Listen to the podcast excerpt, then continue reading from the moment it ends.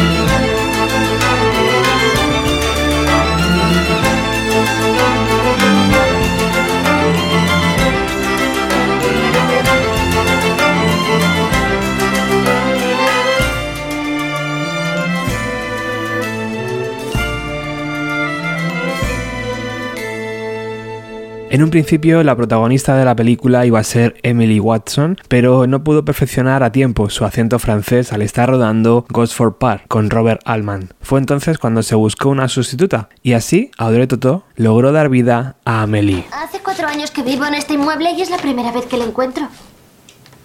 Es posible. Nunca salgo más allá del rellano. No tengo ganas de encontrarme con cualquiera. Así vivo mejor. Supongo que sabrá que me llaman el hombre de cristal, pero me llamo Raymond Dufayel. Amélie Poulain, soy camarera Le de... Moulin, lo sé. Y vuelve con las manos vacías de su búsqueda de Bretodo. Porque no es Bredo, es Breto, como Totó. Hoy sería imposible imaginar la película sin ella y además sus gestos, su forma de vestir e incluso su peinado fueron copiados por media Europa. Recuerdo que muchas chicas querían ser Amélie, aprender francés y vivir en el barrio de Montmartre. Un sitio con su propia banda sonora, repleta de sonidos de acordeones, violines, pianos, banjos, melódicas y toda la imaginación que un joven compositor fue capaz de encontrar.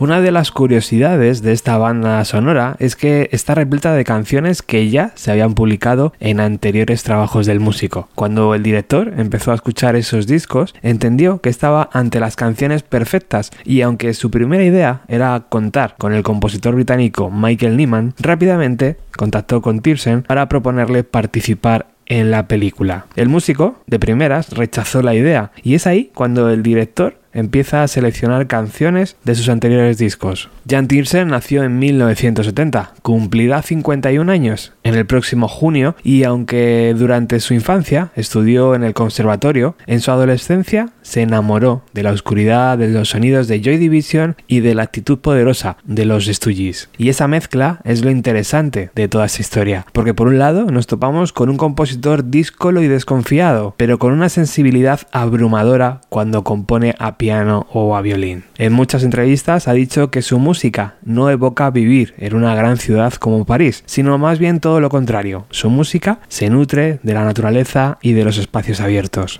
Esa actitud y esa anarquía, entre comillas, hacen que de primeras pase del proyecto, pero poco a poco se involucra y empieza a crear canciones que acabarán completando la banda sonora que le cambiará la vida para siempre. El tiempo no ha cambiado nada. Amelie sigue refugiada en su soledad. Se divierte haciéndose preguntas idiotas sobre la ciudad que se extiende ante sus ojos. Por ejemplo, ¿cuántas parejas tendrán un orgasmo en ese mismo instante?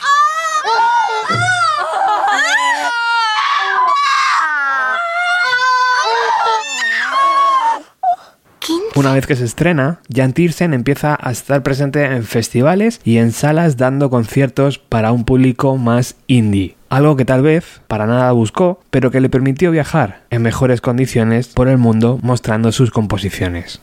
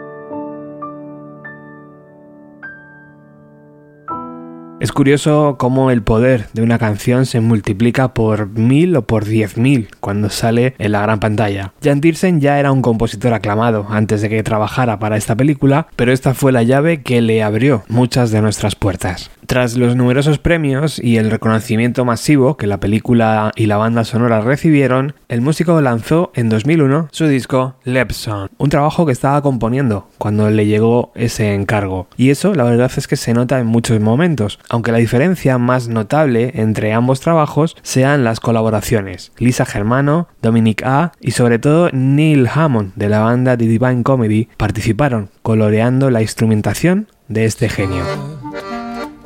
hard not to sit on your hands, bury your head in the sand.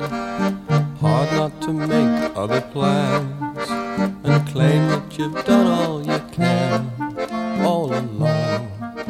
And life must go on.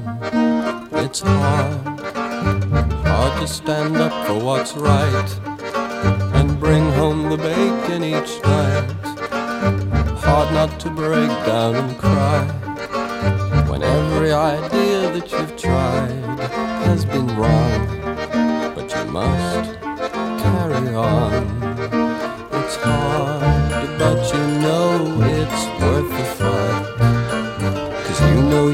The truth on your side when the accusations fly.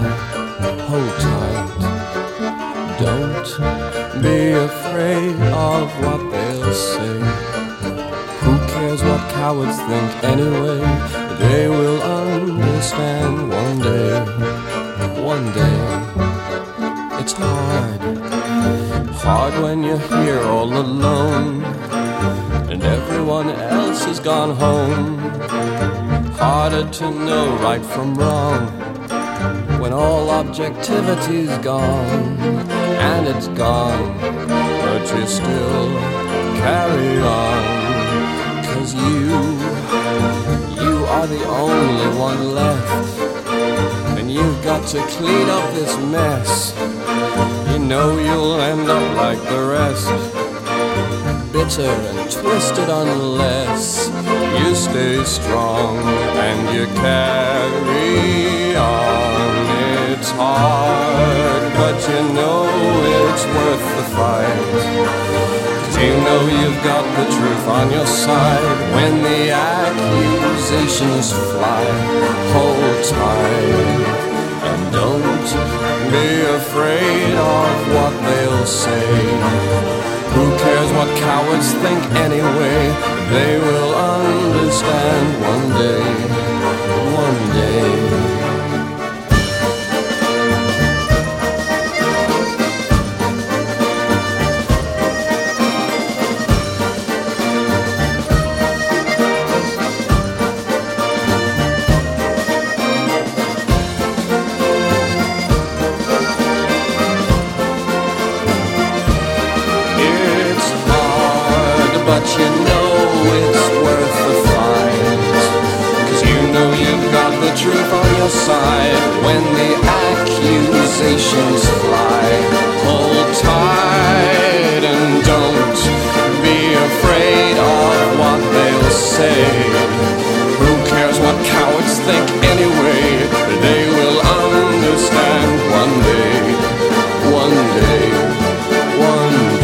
Después de todo el reconocimiento y toda la atención que despertó, en 2003 el músico volvió a trabajar en una banda sonora, esta vez desde el principio y enfocado en crear la música para la película de Goodbye Lenin del director Wolfgang Becker. Mientras observaba el cielo nublado, vi que la verdad era un concepto cuestionable que se podía adaptar a la percepción del mundo con la que mi madre estaba familiarizada.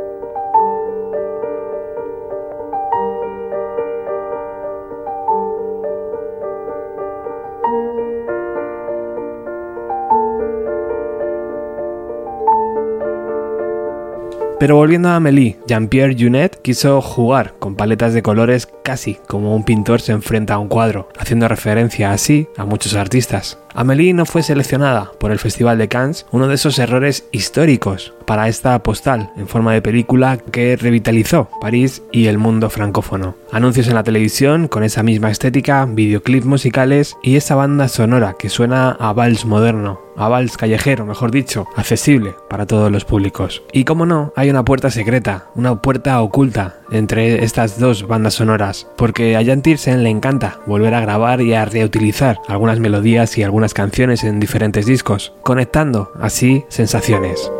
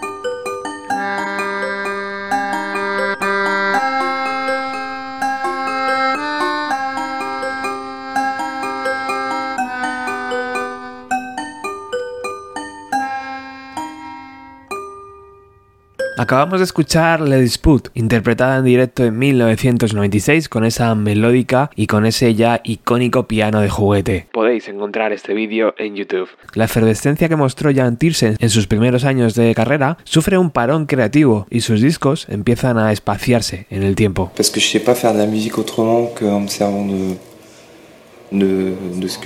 Para componer música tengo que conectar con mis propias vivencias con experiencias profundas. Tengo que armonizar esas dos cosas y es un proceso doloroso para mí. Lo que intento lograr es una verdad a través de mi música, o al menos ser sincero.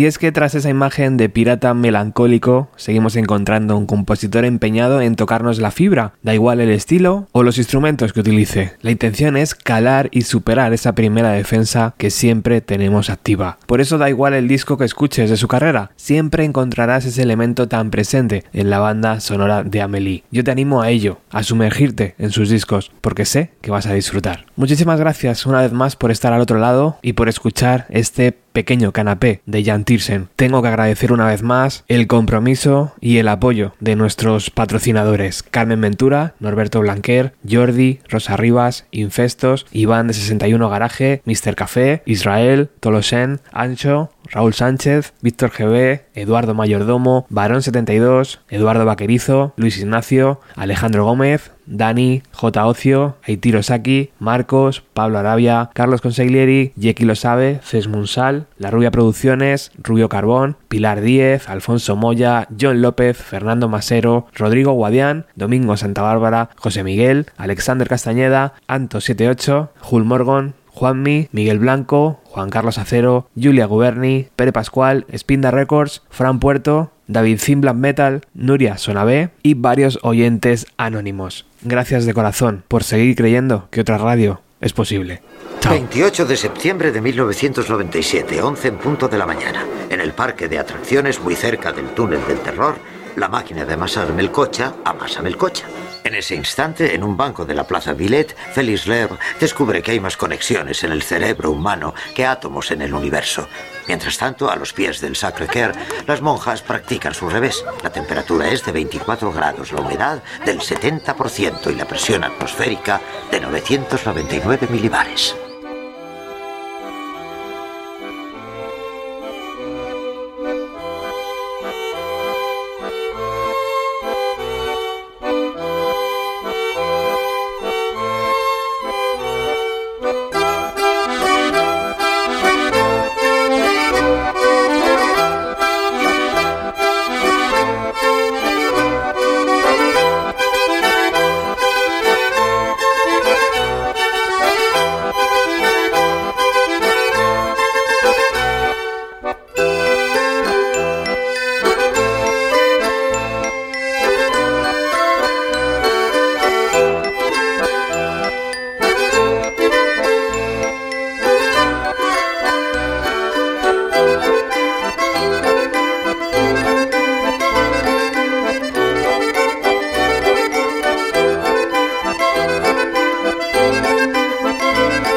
¿Está